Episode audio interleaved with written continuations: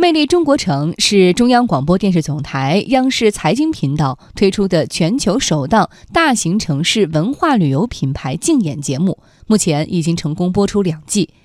前两季通过城市主政者的演讲、竞演团队的精彩呈现，展示了城市丰富的旅游资源和厚重的人文历史。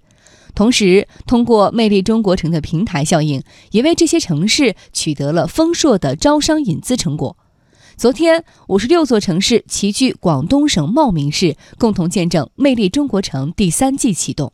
“魅力中国城”第三季将以“融合城市之美，汇聚中国力量”为主题，多维打造多层次的深度融合，为城市发展带去新的价值与突破口。它是把那些呢，就是我们讲的养在深闺、人未识的那些，就是需要被全国。全球发现和了解的城市作为我们的对象啊，所以呢就有很强的一种生命力。去年一年，崇左市游客接待量增长了百分之四十一点七，壮族三月三期间，我们游客同比增长百分之五十多。在同日举行的魅力中国城成果转化分享会上，前两季节目的竞演城市表示。魅力中国城实现了文化盛宴助推经济发展的良好效应，为城市文旅产业发展带来了新的动能和活力。去年我们这个第一届，我们签约了八十多个项目，现在已经有四十多个项目呢落地在实施。呃，现在有大概有七八个